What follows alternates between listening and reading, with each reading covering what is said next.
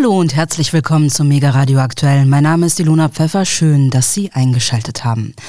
Am Montag haben sich die EU-Außenminister in Brüssel auf ein neues Sanktionspaket gegen den Iran geeinigt. Hintergrund waren Massenverhaftungen und Todesurteile gegen Demonstranten, die seit Mitte September gegen die Regierung auf die Straße gegangen sind und sich unter anderem für Frauenrechte stark gemacht haben. Im Vorfeld hatte die deutsche Außenministerin Annalena Baerbock die Notwendigkeit neuer Sanktionen so begründet. Diese Hinrichtungen sind ein unverhohlener Einschüchterungsversuch, nicht dafür, dass Menschen Verbrechen begangen haben, sondern allein dafür, dass sie ihre Meinung auf die Straße tragen, allein dafür, dass sie wie wir in Freiheit leben wollen. Und es drohen weitere Hinrichtungen, es drohen weitere Einschüchterungsversuche. Und deswegen verfolgen wir von europäischer Ebene, von deutscher Ebene Tag und Nacht äh, die Situation in Iran und machen deutlich, wir stehen an der Seite der unschuldigen Menschen in Iran. Wir haben mit dem Sanktionspaket insbesondere diejenigen in den Blick genommen, die für diese Hinrichtung, die für diese Gewalt gegen unschuldige Menschen verantwortlich sind. Das sind insbesondere die Revolutionsgarden. Das sind aber auch diejenigen, die mit gewaltsam erzwungenen Videos versuchen, Menschen einzuschüchtern oder weiter zu bestrafen. Soweit Bundesaußenministerin Annalena Baerbock. Was da im Einzelnen an neuen Sanktionen beschlossen wurde, darüber möchte ich jetzt mit meinem Kollegen Alexander Boos sprechen. Hallo Alexander. Hallo Ilona, grüß dich. Alexander, wir haben es eben in dem kurzen Ausschnitt schon gehört. Die EU möchte mit ihren Sanktionen vor allem die iranischen Revolutionsgarden treffen. Gegen wen genau richten sich die Sanktionen? Also mit diesem neuen Sanktionspaket kommen jetzt 37 weitere iranische Namen auf die Sanktionsliste, die damit nun insgesamt fast 100 Verantwortliche und Organisationen des iranischen Staates umfasst. Darunter sind auch Mitglieder der bereits von dir erwähnten Revolutionsgarden. Vielleicht noch mal kurz zur Erklärung. Die Revolutionsgarden, das ist sozusagen der militärische Arm der islamischen Revolution im Iran die sind da sozusagen nochmal parallel zum eigentlichen Militär dieses Landes aktiv. Kommen wir aber mal zurück zu den neuen Sanktionen. Was hingegen offenbar nicht durchsetzbar war, ist die Einstufung genau dieser Revolutionsgarden als Terrororganisation. Das hatte ja unter anderem auch Annalena Baerbock gefordert. Äh, die deutsche Außenministerin hatte dazu gesagt, die Revolutionsgarden terrorisieren ihre eigene Bevölkerung, also die iranische Bevölkerung, Tag für Tag. Und deshalb gehörten sie eigentlich auch auf die EU-Liste der Terrororganisationen. Das hat natürlich auch die iranische Staatsführung mitbekommen und dementsprechend der Europäischen Union im Fall einer solchen Einstufung mit ernsthaften Konsequenzen gedroht. So twitterte beispielsweise Irans Außenminister Hossein Amir Abdullahian am Sonntag, das Europäische Parlament hat sich selbst ins eigene Knie geschossen und die Antwort wird eine Gegenmaßnahme sein. Ja, also da traut sich auf jeden Fall ein ordentlicher, grundsolider diplomatischer Streit dann. Wenigstens das, ja. Ja, wie sollten denn diese Gegenmaßnahmen aussehen? Welche Druckmittel hat der Iran überhaupt gegen die EU in der Hand? Also so ganz klar ist mir das beim Lesen der Artikel nicht geworden, aber man konnte zum Beispiel lesen, der Iran könnte ausländische Öltanker am Persischen Golf festsetzen oder die Straße von Hormuz einschränken, die zwischen dem Persischen Golf und dem Golf von Oman liegt. Dazu muss man erklären, dass die Straße von Hormuz ein, eine der wichtigsten Schifffahrtsrouten der Welt ist, vor allem wenn es um Öltransporte geht. Du sagtest, die EU-Außenminister haben sich am Ende aber nicht dazu entschließen können, die iranischen Revolutionsgarden als terroristisch einzustufen. War ihnen das Risiko zu groß, dass diese Routen für ihre Schiffe gesperrt werden könnten? Also auch da, Ilona, befinden wir uns im Bereich der Spekulation. Schon im Vorfeld wurde gesagt, auch von ja, der Befürworterung dieser Terrorismuseinstufung Annalena Baerbock, dass diese bei den Revolutionsgarden juristisch nur schwer durchsetzbar sei. Der EU-Außenbeauftragte Josep Borrell hat diese juristischen Hürden so erklärt, dass dafür mindestens in einem EU-Mitgliedsland ein Gericht die Gruppierung wegen Terrorismus verurteilen müsse bevor man sie dann auf der kompletten EU-Ebene auch tatsächlich als Organisation gesamt als terroristisch einstufen könne. Und jetzt meine ganz persönliche Vermutung, vielleicht hat sich da noch keine EU-Land oder keine EU-Regierung bereit dazu erklärt. Das ist natürlich auch schon ein, ein großer Schritt mit Aussage. Andererseits vermutet die iranische Opposition jedoch als wahren Grund ein Taktieren der EU, also ein, Hin, ein Hinhalten, eine Hinhaltetaktik. Borrell wolle sich die Tür für neue Verhandlungen über ein Atomabkommen mit dem Iran offen halten. Diese Rücksichtnahme auf Teheran wurde von der iranischen Opposition allerdings stark kritisiert. Also die wünschten sich da doch mehr Einflussnahme äh, von außen. Innerhalb der EU sind es vor allem Frankreich und Belgien, die den Druck auf die iranische Führung dabei erhöhen wollen. Ja, danke für die Informationen dazu, Alexander. Bevor wir weiter im Programm gehen, würde ich aber gerne noch kurz einen Blick ins Inland werfen. Und zwar hat Gesundheitsminister Karl Lauterbach am Wochenende mit einer Aussage zu Covid-19 Schlagzeilen gemacht und diese hinterher wieder zurückgenommen. worum ging es da? Also Lauterbach sagte ursprünglich in einem aktuellen Interview mit der Rheinischen Post, dass Menschen, die sich mehrere Male, also mehrfach mit Corona angesteckt hatten, Studien zufolge häufig eine nicht immer heilbare Immunschwäche davontragen. Also dass man ein deutlich höheres Risiko hat, dass das eigene Immunsystem geschwächt wird, wenn man sich mehrfach mit Covid-19 ansteckt. Zumindest äh, so, äh, sollen das Studien belegen, die Herr Lauterbach hier zitiert. Obendrein riet der Gesundheitsminister, wenn jemand nach zwei Infektionen ein stark gealtertes Immunsystem hat, sei es ratsam, dass er weitere Covid-Infektionen vermeidet.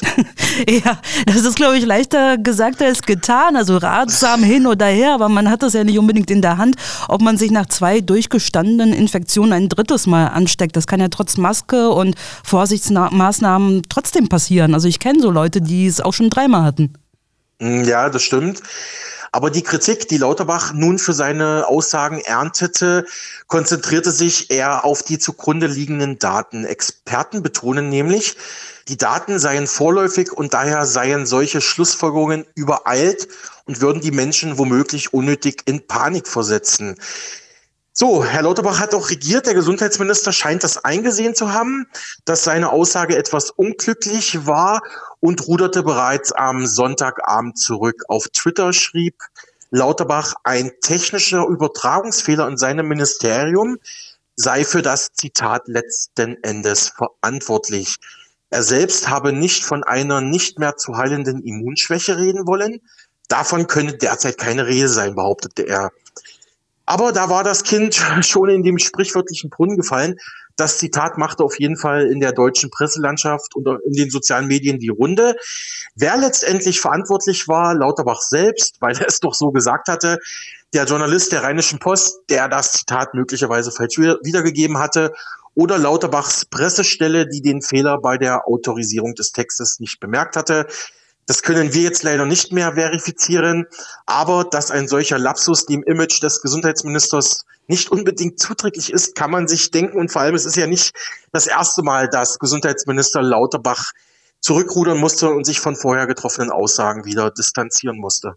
Ja, ja, ich finde das schwierig. Also einerseits, man kennt es, also wenn man in der Presse arbeitet, dann ist es natürlich ein gefundenes Fressen, wenn jemand etwas sagt, vor allem an so hoher Stelle wie ein mhm. Gesundheitsminister, was offensichtlich ähm, nicht von Experten bestätigt wird, die da sich damit tagtäglich beschäftigen und die da richtig drin sind in dem Thema.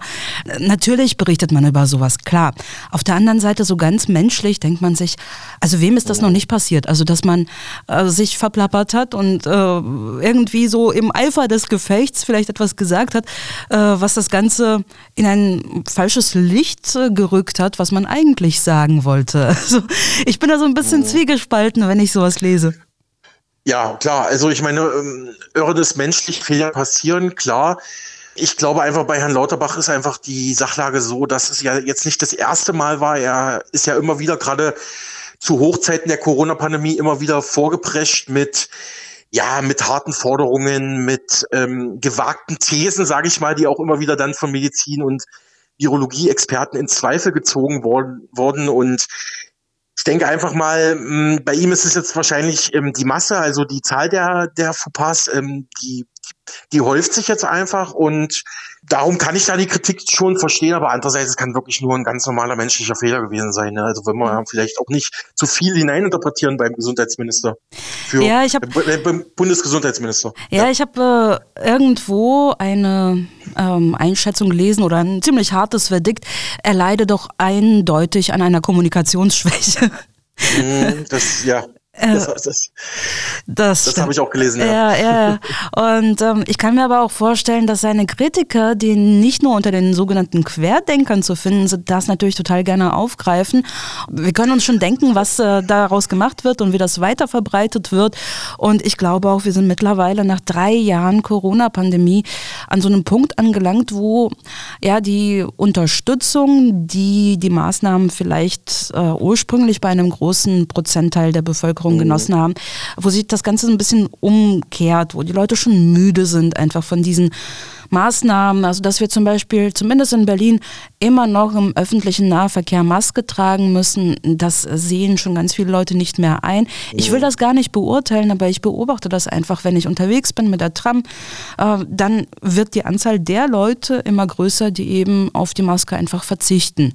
Ja, das, das beobachte ich auch und mir ist gerade noch eingefallen, es gab ja auch vor einigen vor wenigen Monaten, wenigen Wochen Presseberichte, wo, wo auch anonym muss man natürlich wieder sagen, anonym, aber es sollen da auch Mitarbeiter vom Bundesgesundheitsministerium zitiert worden sein, die auch gesagt hätten, Lauterbach führe auch ministeriumsintern eine recht schlechte Kommunikation.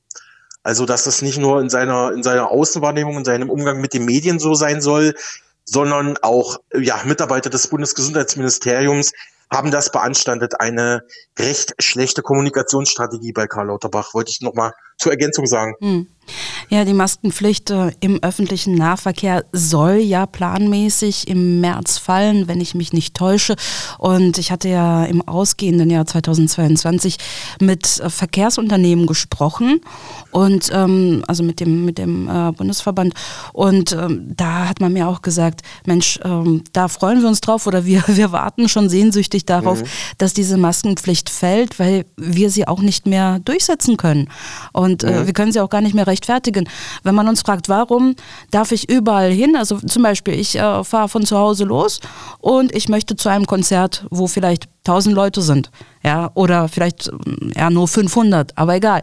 Das heißt, mhm. äh, auf dem Weg zum Konzert muss ich Maske tragen, also in der Tram, und dann mhm. gehe ich zu diesem Konzert. Ich brauche weder einen Testnachweis, noch einen Genesennachweis, noch eine mhm. Maske, kann mich da vergnügen auf engstem Raum, in einem geschlossenen Raum, so, und äh, kann da feiern wie vor der Pandemie. Und dann, wenn ich wieder nach Hause fahre, muss ich mhm. wieder Maske anziehen. Und das ist, natürlich ist das schwer zu kommunizieren. Ja, total. Ne? Also diese, diese Maskenpflicht, vor allem, dass das immer über die Bundesländer halt ähm, größtenteils organisiert wurde, das stößt ja derzeit wieder vielen auf. Ich habe ja ähm, Freunde und Familie in Sachsen-Anhalt und da ist die Maskenpflicht im öffentlichen Personennahverkehr jetzt schon wieder, ich glaube, seit wenigen Monaten Geschichte und da verlassen auch manche per Zug dann das Bundesland, äh, fahren ins nächste Bundesland, da muss man die Maske wieder aufsetzen. Also das schlägt echt Blüten, muss man sagen, ja. ja, ich glaube, wir könnten jetzt noch ganz lange darüber sprechen und äh, da werden wahrscheinlich die meisten Hörer auch mitgehen und sagen, ja, äh, diese Gespräche kenne ich aus meinem Umfeld auch oder mhm. ich habe da auch eine Meinung zu. Ich glaube, es gibt kaum jemanden, der da keine Meinung dazu hat und oder nicht schon mal darüber diskutiert hat. Aber das würde ein bisschen den Rahmen sprengen. Wir haben ja noch ein bisschen was vor in der Sendung. Alexander, ich danke dir für die Informationen und für das gute Gespräch. Mach's gut. Mach's gut, Ilona. Wir bleiben noch einen Moment beim Thema Covid-19.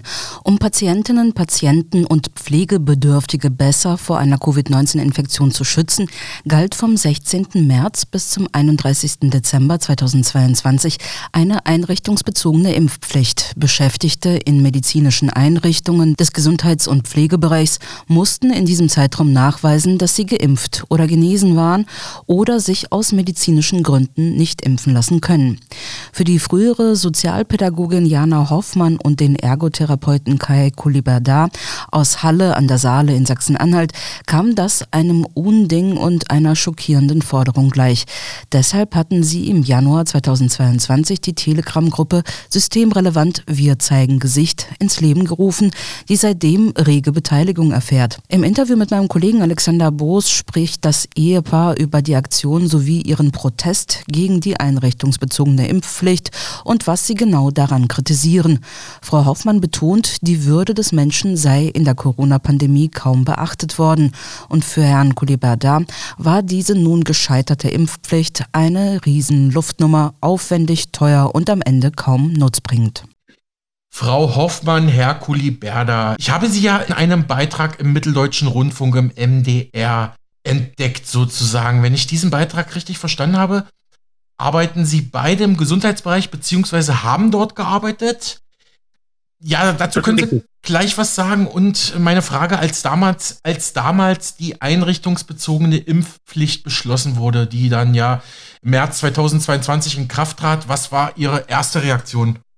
Wir waren beide sehr geschockt. Ich hatte es im Vorfeld gelesen, dass das geplant sei von der Bundesregierung und war dann schon sehr aufgeregt. Wir konnten uns nicht vorstellen, dass es tatsächlich umgesetzt werden sollte.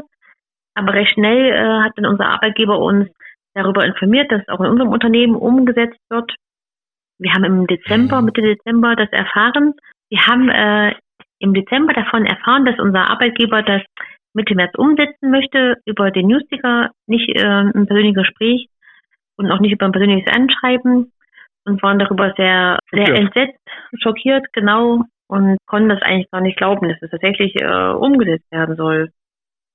Und ich nehme an, die Freude war groß, als Sie jetzt das Ende der einrichtungsbezogenen Impfpflicht äh, aufgenommen haben. Das wurde ja jetzt kürzlich entschieden. Im Prinzip musste sich da damit auch die Politik eingestehen. Das war eigentlich ein riesengroßer Fehler, den wir da gemacht haben. Aber Sie haben sich bestimmt sehr gefreut, oder? Also ich für meinen Teil muss sagen, ich habe auch verhalten drauf reagiert. Mhm. Weil das war halt dann gut ein Jahr lang, nenn's mal, wir wurden halt drangsaliert, schon im Vorfeld durch die 2G-Regelung. Am Arbeitsplatz wurden wir ungleich behandelt, dass die un ungeimpften Mit Mitarbeiter mussten andere Maßnahmen durchführen wie die impften Mitarbeiter. Es ging schon an die Nerven und das Auslaufen war, war eine gute Sache, aber das macht das alles nicht wieder wett, was im Vorfeld alles passiert ist. Hm. Mit uns und hat uns eben auch geprägt. Ja, ja und äh, zumal die Erfahrungen, die wir gemacht haben, die bleiben ja. Also wir haben die Erfahrung gemacht, wie ist der Arbeitgeber mit uns umgegangen. Unsere Kollegen. Wie sind unsere Kollegen damit umgegangen? Und das, äh, das endet ja nicht. Ne? Die Erfahrung hat man jetzt gemacht und es hinterlässt ja tiefe Narben. Die sind ja da. Das kann man nicht, äh, das ist nicht vorbei. Das ist trotzdem da. Und es hat ja ganz viele Teams gespalten. Ich bin nicht der Einzige, die die Branche verlassen hat. Ja, ganz viele andere, die in dem Bereich arbeiten, haben auch die Branche gewechselt oder haben ihr Team gewechselt, sind in einem anderen Bereich äh, eingestiegen, sofern das halt ging, ne, bis letztes Jahr. Also das mit Freude, naja, ist schwierig, ja. Hm, nee, verstehe. Also Sie beide waren ja direkt betroffen und haben ja deshalb schon relativ zeitnah Ihre Initiative ins Leben gerufen. Systemrelevant, wir zeigen Gesicht. Das ist eine Aktion vor allem auf Telegram, auf, auf der ähm, auf der Plattform Telegram. Ähm, können Sie ganz kurz beschreiben, was Ihre Initiative erreichen möchte, was Sie schon erreicht haben, wie viele Menschen Sie schon ansprechen konnten und wie man da mitmachen kann?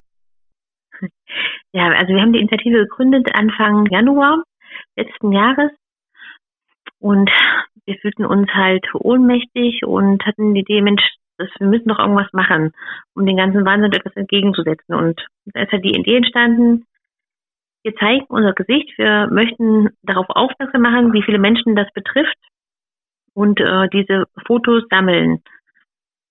Und da hat sich Telegram am besten angeboten, weil man sich darüber gut austauschen kann. Und äh, hatten dann verschiedene Kanäle angeschrieben, die das gestreut haben in ihren Netzwerken, sodass recht schnell sehr viele Menschen sich gefunden haben, die ihr Foto eingeschickt haben und auch von der eingeschränkten Impfpflicht betroffen waren, aus sämtlichen Bereichen in verschiedenen Regionen Deutschlands. Genau. Und ähm, ja, Ziel war es, die Fotos zu sammeln und äh, daraus ergeben hat sich dann auch, dass man sich ausgetauscht hat über den Telegram-Kanal, konnten wir uns austauschen und sehr, sehr vielen Menschen hat das eine große Hilfestellung gegeben. Also das war ist dann daraus entstanden. Es war gar nicht das ursprüngliche Ziel, aber ganz viele Menschen haben sich dann bedankt bei uns und waren sehr froh, dass es diesen Kanal gibt und dieser Austausch möglich war. Ja, und was ist daraus weiterhin entstanden? Wir haben dann sehr viele Fotos zusammenbekommen, auch sehr berührende Videos. Und die Grundlage, auf Grundlage der Fotos konnten wir dann Plakate ähm, erstellen lassen. Und die mhm. sind in verschiedenen Regionen Deutschlands, hingen in verschiedenen Regionen Deutschlands und auf die Initiative hin von einzelnen Personen, die da ganz viel Zeit und Muse reingesteckt haben. Es haben sehr viele Spendengelder ähm, zusammengetrieben, auch hier in Halle.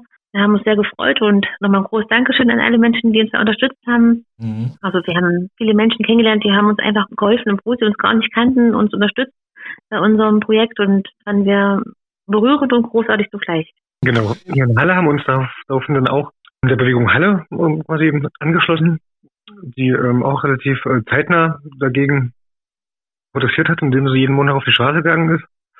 Und über die Bewegung Halle konnte man dann auch äh, viele Kontakte knüpfen, von Layoutern über Kontakte zu Medien. So ist das Ganze relativ zügig gewachsen und hat auch uns äh, viel Kraft gegeben, so dass man sich nicht so isoliert fühlt.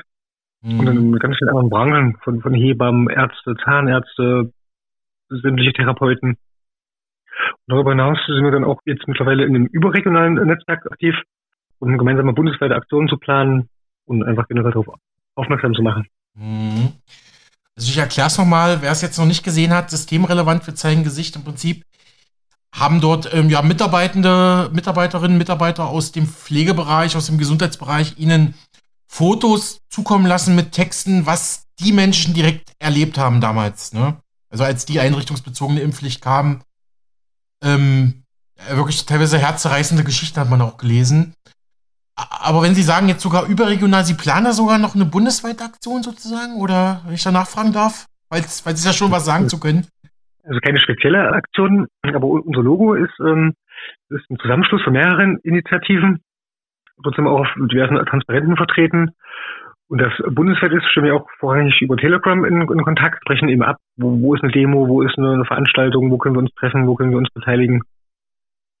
Also jetzt keine ähm, spezifischen Aktionen jetzt aktuell, aber ähm, wir stehen im regen Austausch mit, mit vielen anderen äh, Initiativen und, und Netzwerken.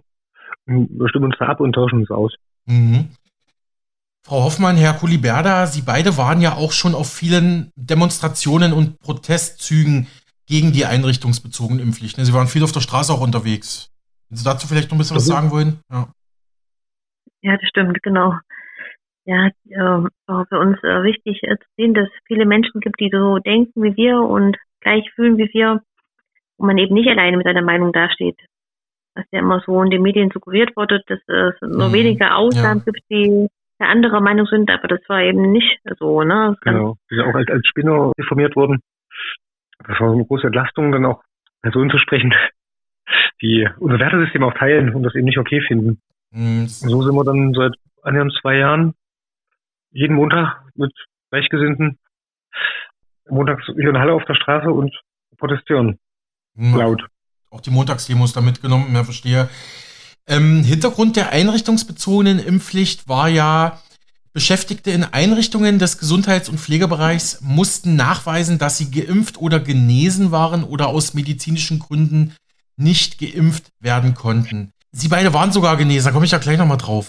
Für die Gesundheitsminister Jens Spahn und Karl Lauterbach schien das die beste Lösung hm, zu sein, um Menschen in Krankenhäusern und Pflegeeinrichtungen vor Corona zu schützen.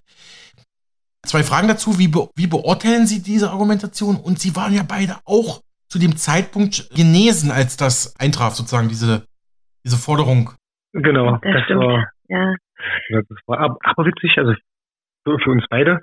Ja, das äh, spielt ja dann zeitgleich mit rein mit der Verkürzung des genesenen Status und das hat sich ja, das war ja mhm. sehr fluide und mannigfaltig, auf der Verordnung geändert worden und welche Voraussetzungen es gab. Das hat sich ja dann auch fortgesetzt mit, wie viel Impfung brauchst du denn eigentlich? Das war von, uns beide von Anfang an nicht schlüssig und logisch nicht äh, konsistent. Da hat sich so unser Innerstes gegen gewehrt zu sagen, na gut, das macht überhaupt keinen Sinn. Dass äh, die Impfung, was ja relativ auch zeitnah bekannt wurde, dass sie eben, eben keine sterile Immunität herstellt, sondern auch später hinten, hinten raus auch vor der Erkrankung nicht schützt.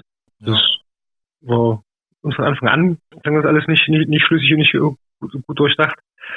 Und dann insbesondere mit diesen Zwang, was eine Zwangsmaßnahme ist, zu sagen, äh, Sie müssen einen Impfnachweis äh, vorlegen oder eben die anderen Bescheinigungen. Und dann zu sagen, gut, ansonsten erhalten Sie quasi ein Berufsverbot und äh, werden quasi entlassen. Das ist eine Existenzbedrohung, wirtschaftlich, was viele betrifft. Und das wurde ja auch sehr allgemein gehalten, Gesundheitsbranche. Das waren eben nicht nur Krankenhäuser und Pflegeheime, sondern eben auch logopädische Praxen, Arztpraxen, Fußpfleger, Hebammen, wurden ja alle pauschalisiert eingeschlossen. Mhm. Und es wurde eben nicht berücksichtigt, ob diese Berufsgruppen mit, mit Risikopatienten überhaupt in Kontakt kommen. Es wurde einfach pauschalisiert beschlossen und dann zum Glück nicht konsequent umgesetzt. Ja, und ergänzend noch dazu kann man sagen, das hat ja auch die Personen betroffen, die jetzt zum Beispiel im Krankenhaus im IT-Bereich gearbeitet haben oder die Buchhaltung, Hausmeister, die ganzen Versorgungen, die mit dranhingen, die waren auch äh, betroffen, obwohl sie ja dann gar keinen Kontakt zum Patienten, Bewohner, wie auch immer hatten zu dem Zeitpunkt oder damals. Ne? Und auch die waren davon betroffen.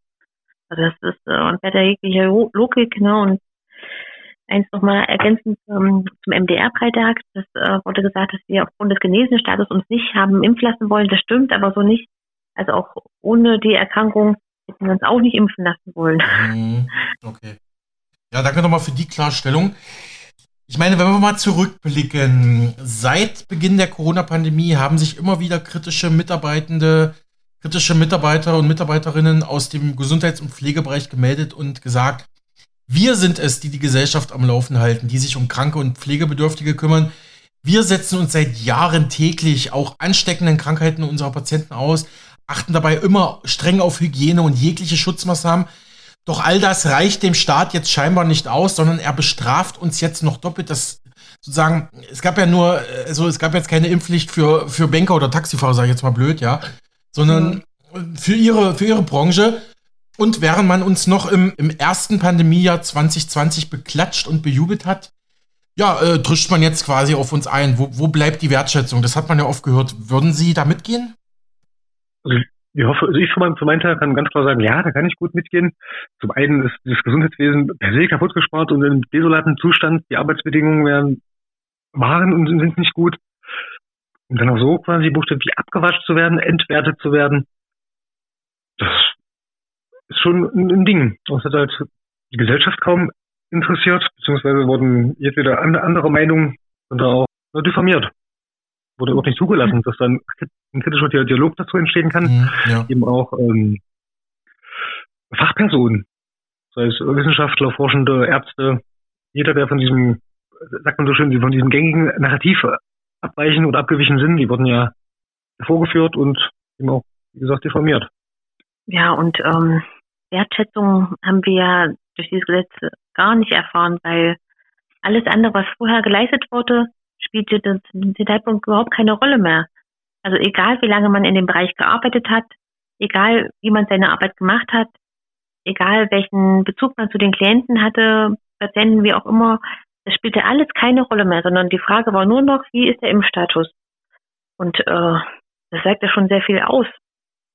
Und mhm ja, das war für mich persönlich auch eine sehr, sehr schlimme Erfahrung, dass das das alleinige Mittel ist, was zählt und alles andere ist außer Kraft gesetzt.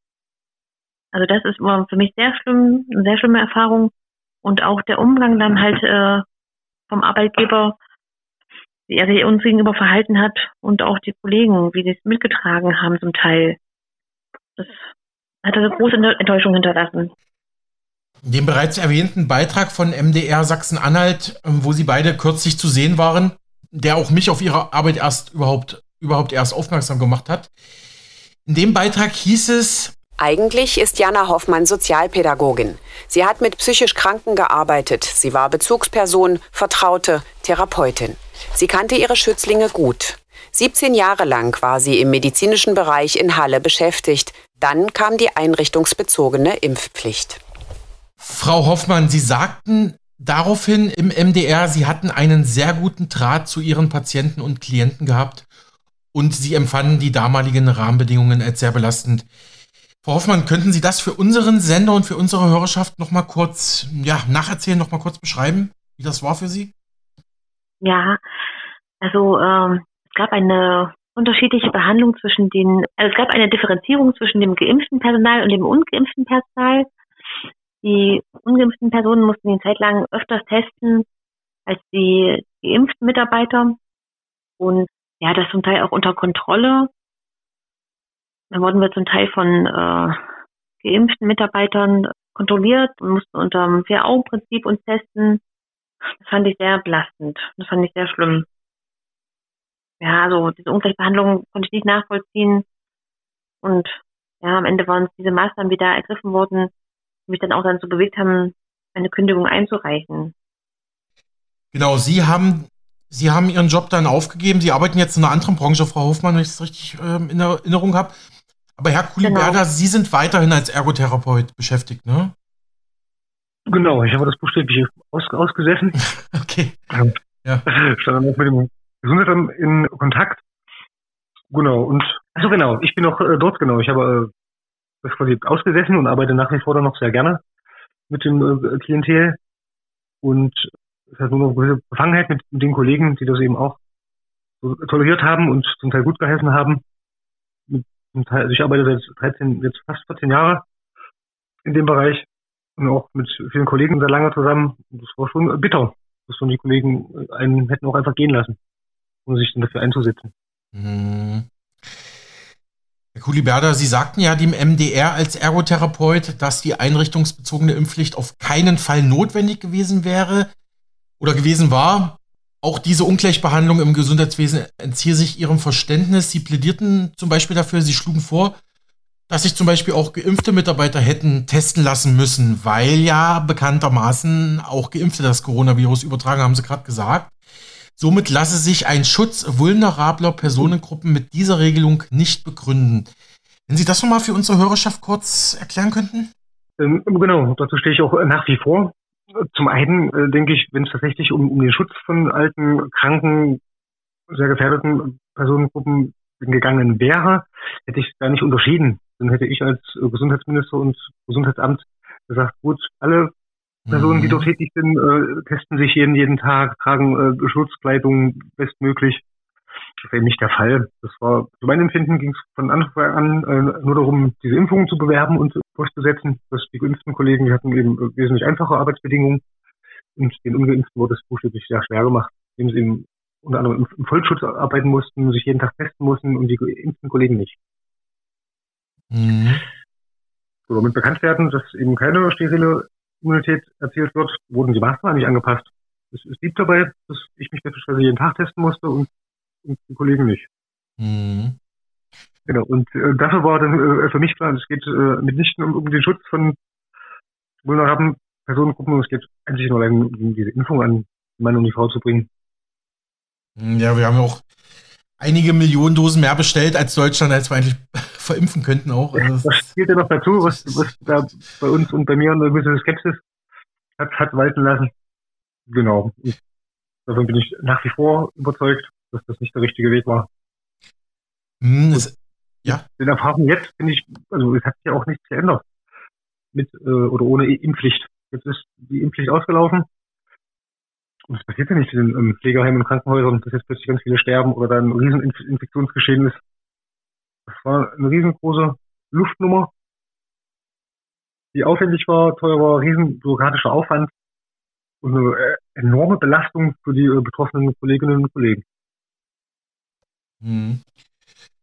Interessant, weil Sie gerade gesagt haben, Herr Kuliberda, wenn Sie Gesundheitsminister gewesen wären, weil es ist auch eine häufige Frage, die ich meinen Interviewpartnern stelle, wenn Sie Berater der Bundesregierung wären. Ne? Wie, Frau Hoffmann, äh, Herr Kuliberda, wenn Sie beide im Gesundheitsministerium in der Bundesregierung etwas zu sagen gehabt hätten, wie, wie hätten Sie die, die Corona-Pandemie angegangen? Welche Schutzmaßnahmen hätten Sie empfohlen? Ich weiß, schwierige Frage, aber ich versuche es einfach mal. naja, was während der Pandemie ähm, da überhaupt nicht beachtet wurde, finde ich, die Würde des Menschen. Jetzt äh, haben ja viele Politiker gesagt, ähm, ja, die Maßnahmen wurden übertrieben, besonders an den Kindern hat man viel zu scharfe Maßnahmen ausgetestet. Und wir beide haben und hatten Angehörige, die davon betroffen waren und sind und haben das ja von Anfang an sehr kritisch beobachtet. Also wir haben es miterlebt, wie es den Kindern geht, in den Schulen, im Kindergarten, was da gemacht wurde. wir haben miterlebt, wie es den Großeltern geht in der Einrichtung im Heim. Und das fanden wir ganz, ganz schlimm. Und auf keinen Fall hätten wir zugelassen, dass solche Maßnahmen ergriffen werden und solche Maßnahmen umgesetzt werden als Gesundheitsminister, Ministerin. Mhm. Herr Kuliberda nochmal. Genau, und da äh, schließe ich mich auch an und nach dem einfachen Grund hat, viel hilft nicht viel. Ich glaube, es hätte tatsächlich tagtäglich ein Abwägen der Maßnahmen ähm, hätte stattfinden müssen, um, um zu gucken, was ist effektiv, was bringt tatsächlich was. Und eben auch zu gucken, also so erwähnten Grundrechtseinschränkungen, die müssen schon hand- und, und, und, und sattelfest müssen die begründet sein. Da hätte man, glaube ich, genauer drauf, drauf gucken müssen. Das ist ein sehr interessanter Vorschlag, dass man tagtäglich hätte das Infektionsgeschehen bewerten müssen. Das ist ja gar nicht passiert. Das war ja so, beziehungsweise äh, das RKI hat ja auch am Wochenende zu, ne? Die, die, die Daten vom Wochenende kamen erst am Dienstag oder so, die Drehe. Das, also, ähm, das ist Und vielleicht, ja. Da gab es auch so eine, also eine offensichtliche Zahlen, Zahlenschieberei, also dann nach und nach publik wurde, wer, wer zählt denn nun als Corona-Toter mit an? Äh, das ist so eine sehr ja. schwammige, irreführende Klassifizierung. Das hat so für unsere Begriffe von, von vorne bis hinten nicht, nicht, nicht, nicht hingehauen. Es war eben, eben nicht stimmig. Es gab eben auch tatsächlich keine ganz klaren Zahlen. Mhm. Da wurde äh, also mit, mit den Rechentricks gearbeitet, was die Inzidenzen betrifft. Und äh, wurde auch überhaupt nicht berücksichtigt, dass wenn ich mehr teste, habe ich natürlich auch mehr positive Tests oder mehr falsch positive Tests unter anderem auch. Fand nie, nie eine Berücksichtigung. Dann gab es die äh, Sommermonate, wo dann quasi eine Corona-Pause eingelegt wurde seitens der Regierung. Natürlich sind dann die Zahlen wieder gesunken weil eben viel weniger getestet wurde. Hm. Das spielt dann da ja. durchaus auch, auch, mit rein. Bin ich als Verantwortlicher, dann bin ich natürlich bin ich nicht verpflichtet, da verlässliche Zahlen abzuliefern, die auch ein realistisches Bild abgeben.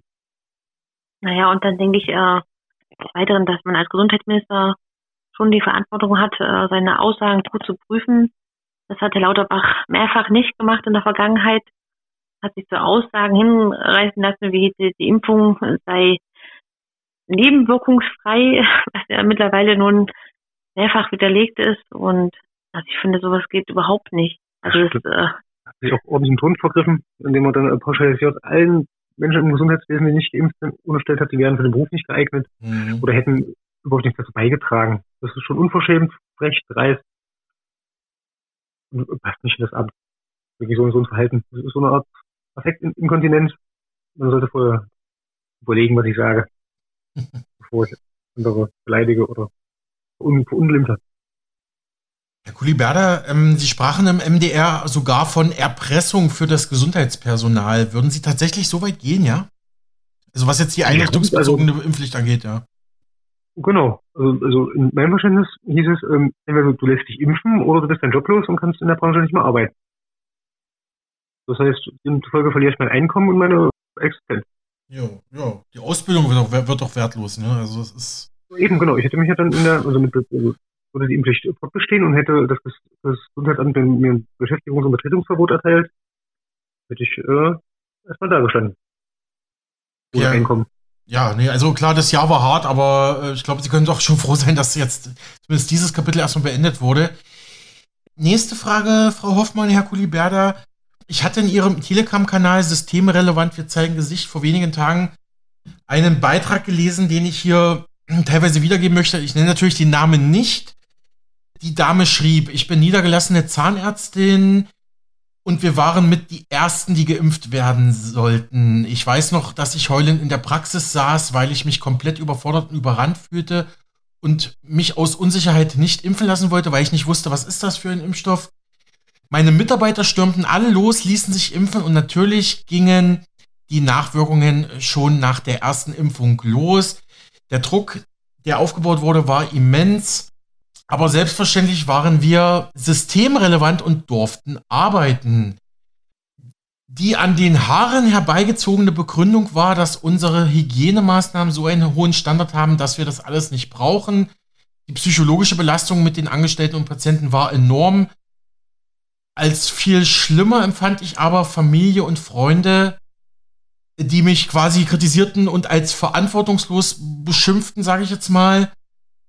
Äh, und jetzt noch ein krasser Satz jetzt, ne? Um Zeit zu gewinnen und weiter arbeiten zu können, steckte ich mich dann absichtlich bei meinem Kind an, ne? also mit Corona.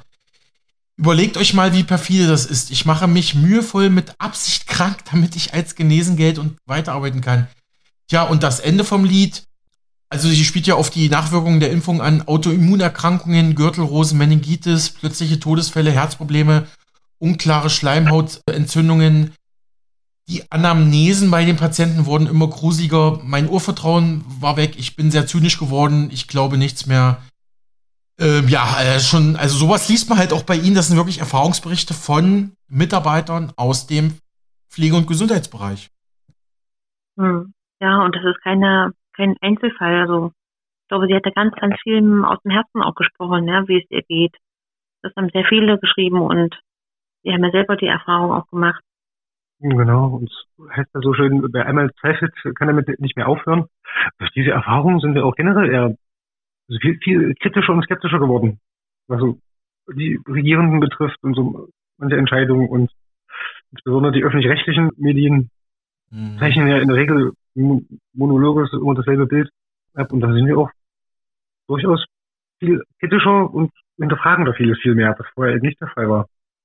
Also wir sind zum einen kritischer gegenüber der Politik geworden, aber es hat auch einen tiefen Riss durch die Gesellschaft gegeben und der Blick auf die Gesellschaft ist tatsächlich ein anderer geworden.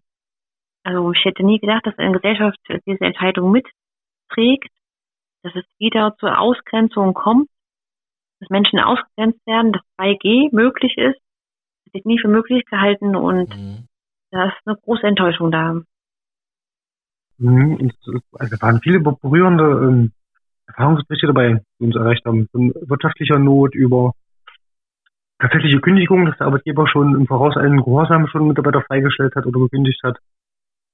Das ist natürlich ein Einschlag in der Lebensplanung, das muss man aushalten.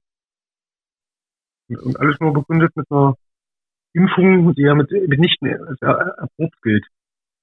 Und dann hat er uns im Gesundheitswesen abzusprechen, Menschen, Menschenverstand in einer Gefahrenabwägung zu machen, zu sagen, ja, ich entscheide mich dafür oder eben nicht dass uns die Regierung diese Entscheidung abnehmen wollte. Ja, also auch ich persönlich muss sagen, das war eine ganz schöne harte Zeit, diese Corona-Pandemie, diese Corona-Zeit, die Maßnahmen. Und was mich persönlich immer so geärgert hat, ist, dass man irgendwie, wissen Sie, normalerweise schaut Deutschland immer auf, ins Ausland, ne, auf andere Staaten, internationale Zusammenarbeit, EU, Europäische Union und hast du nicht gesehen, ne? Aber wenn andere Länder die Maßnahmen auslaufen lassen, haben wir sie teilweise noch, noch verschärft. Da frage ich mich, gab es da keinen Austausch mit Wissenschaftlern aus anderen Ländern? sind doch sonst immer so international aufgestellt. Also dieser deutsche Sonderweg, der hat mich richtig, das Wort will ich jetzt nicht sagen, der hat mich richtig gestört, ne? Also das, also, ne? Verstehen Punkt, ne? So, so ging es auch. Das, das, das, zum Teil war dann wirklich aberwitzig. Dass man im Tuch sitzt und, und sobald man das Bundesland verlässt oder, ja. oder die, die Landesgrenze verlässt, ja. Maske auf, Maske ab. Und das, ist, also, das hat sowas, also da hat sich die Bundesregierung und sämtliche Maßnahmen haben so eine Glaubwürdigkeit eingebüßt, ja. Das ist Verständnis. Und zwar, wie Sie schon sagten, Deutschland guckt ja auch immer gerne äh, in andere Länder und zeigt auch mit überhaupt einen Zeigefinger äh, auf, auf Länder, die Demokratie nicht so haben, oder hätten, oder, oder, oder. Um dann aber voll in die Kerbe reinzuhauen, muss ich denke, naja, gut, so ganz freiheitlich, demokratisch ist es dann doch nicht mehr. Deutschland gerne sieht. Was ja dem Ganzen noch die Krone aufsetzt, wie seit wenigen Wochen bekannt ist, wurde die einrichtungsbezogene Impfpflicht zwar gefordert, aber scheinbar kaum kontrolliert. Da hatten jetzt mehrere Medien drüber berichtet, zum Beispiel die Tagesschau oder die, die Zeitung Welt. Die Welt schrieb zum Beispiel, zur Durchsetzung der Impfpflicht für das Personal von Kranken- und Pflegeeinrichtungen sind nur in geringem Umfang Sanktionen verhängt worden. Den nachweislich knapp 270.000 Verstößen gegen das von März bis Ende Dezember 2022 geltende Gesetz stehen lediglich rund 8.250 Bußgeldverfahren oder Tätigkeitsverbote gegenüber. Also man hat fast 300.000 Verstöße gemeldet oder registriert, aber nur knapp über 8.000 Bußgeldverfahren oder Tätigkeitsverbote wurden ausgesprochen. Also ich finde, das ist doch jetzt noch eine doppelte Bestrafung, also eine doppelte Ungleichbehandlung, ne? Also wissen Sie, was ich meine? Also ähm, ja, eben. manche, manche fallen durchs Raster, manche nicht, ja. Also, hm. Genau, man hatte Pech im falschen Bundesland leben oder in der falschen Stadt, die das rigoros verfolgt haben. Das ist eine Riesensauerei. Das muss ich so ganz, ganz klar benennen.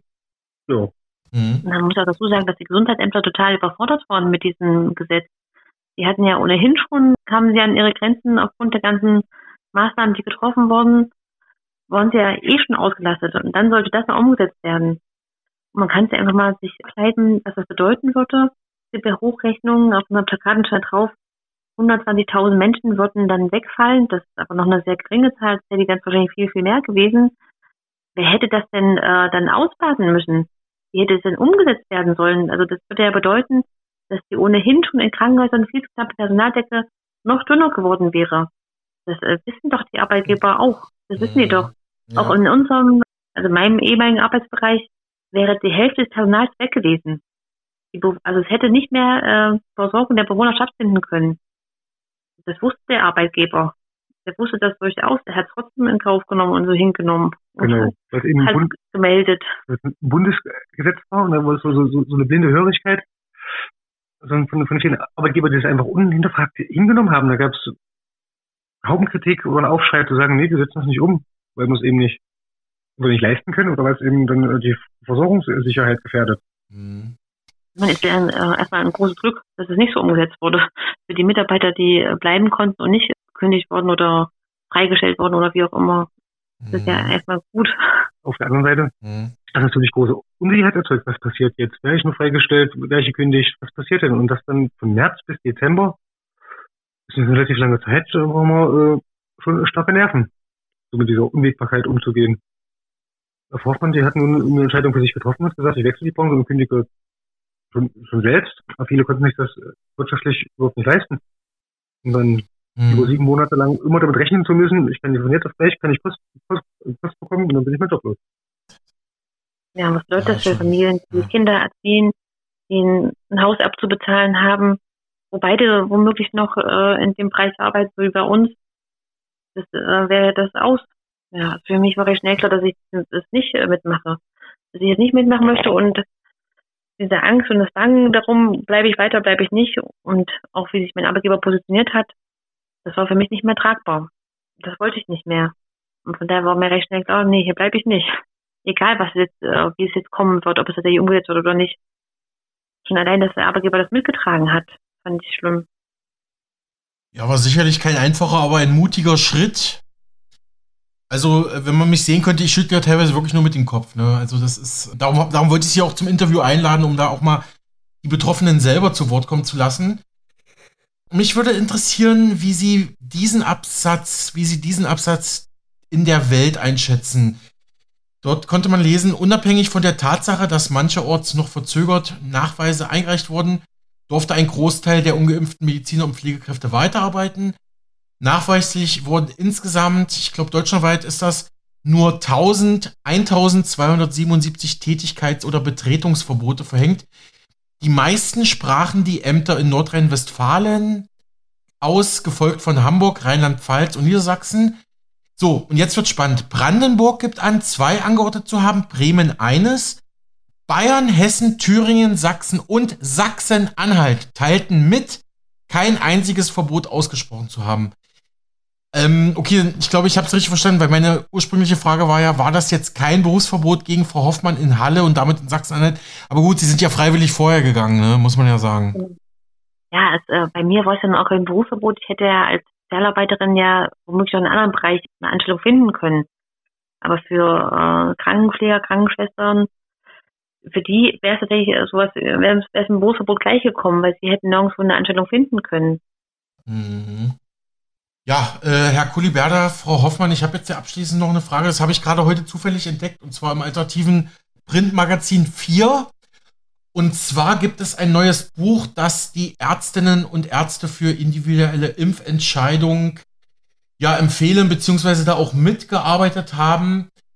Das Buch trägt den Titel Die Corona-Impfpflicht ist das falsche Instrument, ist, glaube ich, am 17. Januar 2023 erschienen, auch als E-Book und ähm, ein früherer Kollege von mir war da für die vier vor Ort und hat darüber berichtet, Berichte über die Folgen der einrichtungsbezogenen Impfpflicht, fast ein neues Buch zusammen, das jetzt in Berlin vorgestellt wurde. Darin schildern Menschen, die im Gesundheits- und Pflegebereich tätig sind und, und waren, tätig sind und waren, was die im Dezember 2021 beschlossene Corona-Impfpflicht für sie bedeutete bis zum Berufsverbot. So kommentierte eine der Betroffenen unfassbar, was die Politik mit uns macht. Oder auch äh, Sätze wie mein Körper, meine Entscheidung kann man darin lesen. Und der Verein Ärztinnen und Ärzte für individuelle Impfentscheidung informierte auf dieser Veranstaltung in Berlin, auf unseren Aufruf hin, Beschäftigte im Gesundheitswesen mögen uns ihre Geschichte angesichts des drohenden Berufsverbotes schildern, erreichten uns mehr als 1000 ergreifende Zusendungen. Also die haben im Prinzip dasselbe gemacht wie Sie mit, mit äh, systemrelevant, wir zeigen Gesicht, ja. Ich weiß nicht, haben Sie von dem Buch gehört? Wollen Sie dazu was sagen? Nein, das ist ja relativ frisch, am 17. Januar veröffentlicht wurde, äh, aber das ist eine gute Buchempfehlung. Das werden wir uns bestimmt ja. zu Gemüte führen. Soweit die frühere Sozialpädagogin Jana Hoffmann und der Ergotherapeut Kai Kuliberdar aus Halle an der Saale zu ihrer Kritik an der mittlerweile beendeten einrichtungsbezogenen Impfpflicht. Mit ihnen hat mein Kollege Alexander Boos gesprochen. Nächstes Thema. Das Ringen um mögliche Lieferungen des deutschen Kampfpanzers Leopard 2 an die Ukraine geht weiter. Während sich Bundeskanzler Olaf Scholz mit Versprechen zurückhält, hatte zuletzt Außenministerin Annalena Baerbock gesagt, im Fall, dass Polen um eine Genehmigung zur Auslieferung der Panzer ersuchen würde, würde Deutschland dem nicht im Wege stehen. Nun hat Polens Regierungschef Mateusz Morawiecki angekündigt, eine solche Genehmigung beantragen zu wollen, hat aber zugleich klargemacht, gemacht, dass sein Land zusammen mit anderen Partnern die Leopard-Panzer notfalls auch ohne deutsche Zustimmung ausliefern würde. Die Partner, das dürften vor allem die baltischen Staaten sein, die zuletzt ihren Druck auf Deutschland bezüglich der Panzerlieferungen erhöht hatten. Das Thema beschäftigt auch die deutschen Tageszeitungen. Hier kommt die Presseübersicht. Dazu merkt die neue Osnabrücker Zeitung an, in den allermeisten Kommentaren und Schlagzeilen ist die Sache entschieden. Dass der neue Verteidigungsminister Boris Pistorius Kiew in Rammstein noch keine Kampfpanzerlieferung versprach, wird scharf kritisiert und einem zögernden und zaudernden Bundeskanzler Olaf Scholz angelastet. Und aus dem hundertsten Aufruf von FDP-Frau Marie-Agnes Strack-Zimmermann, jetzt mal endlich den Leo an die Front zu schicken, wird ein wachsender Druck der gesamten Ampelregierung auf den Kanzler. Wohl selten war es so einfach, mit der immer gleichen Botschaft maximale Aufmerksamkeit und lauten Beifall zu ernten und eine echte Diskussion zu vergiften. Denn eine ernsthafte Auseinandersetzung über das Für und Wider wird kaum geführt, bemängelt die neue Osnabrücker Zeitung. Der in Konstanz erscheinende Südkurier konstatiert, man muss Agnes Strack-Zimmermann nicht immer in allem zustimmen. In einem Punkt trifft die Wehrexpertin der FDP jedoch die wundeste Stelle der deutschen Ukraine-Politik. Die Kommunikation des Bundeskanzlers ist eine Katastrophe. In Rammstein warteten die NATO-Verbündeten darauf, dass sich die Bundesregierung in der Panzerfrage endlich einen Ruck gibt. Stattdessen kommen ein weiteres Mal nur vertröstende Worte. Scholz mag respektable Gründe haben, den Leopard 2 nicht zu liefern. Aber warum nennt er sie nicht? Warum erklärt er nicht klipp und klar, was ihn bremst? Vor allem, wie will der Kanzler Kreml-Chef Putin an den Verhandlungstisch zwingen, wenn Kampfpanzer nicht in Frage kommen? Die Menschen in der ums Überleben kämpfenden Ukraine warten auf eine Antwort, ebenso die Verbündeten und nicht zuletzt die Bundesbürger, meint der Südkurier.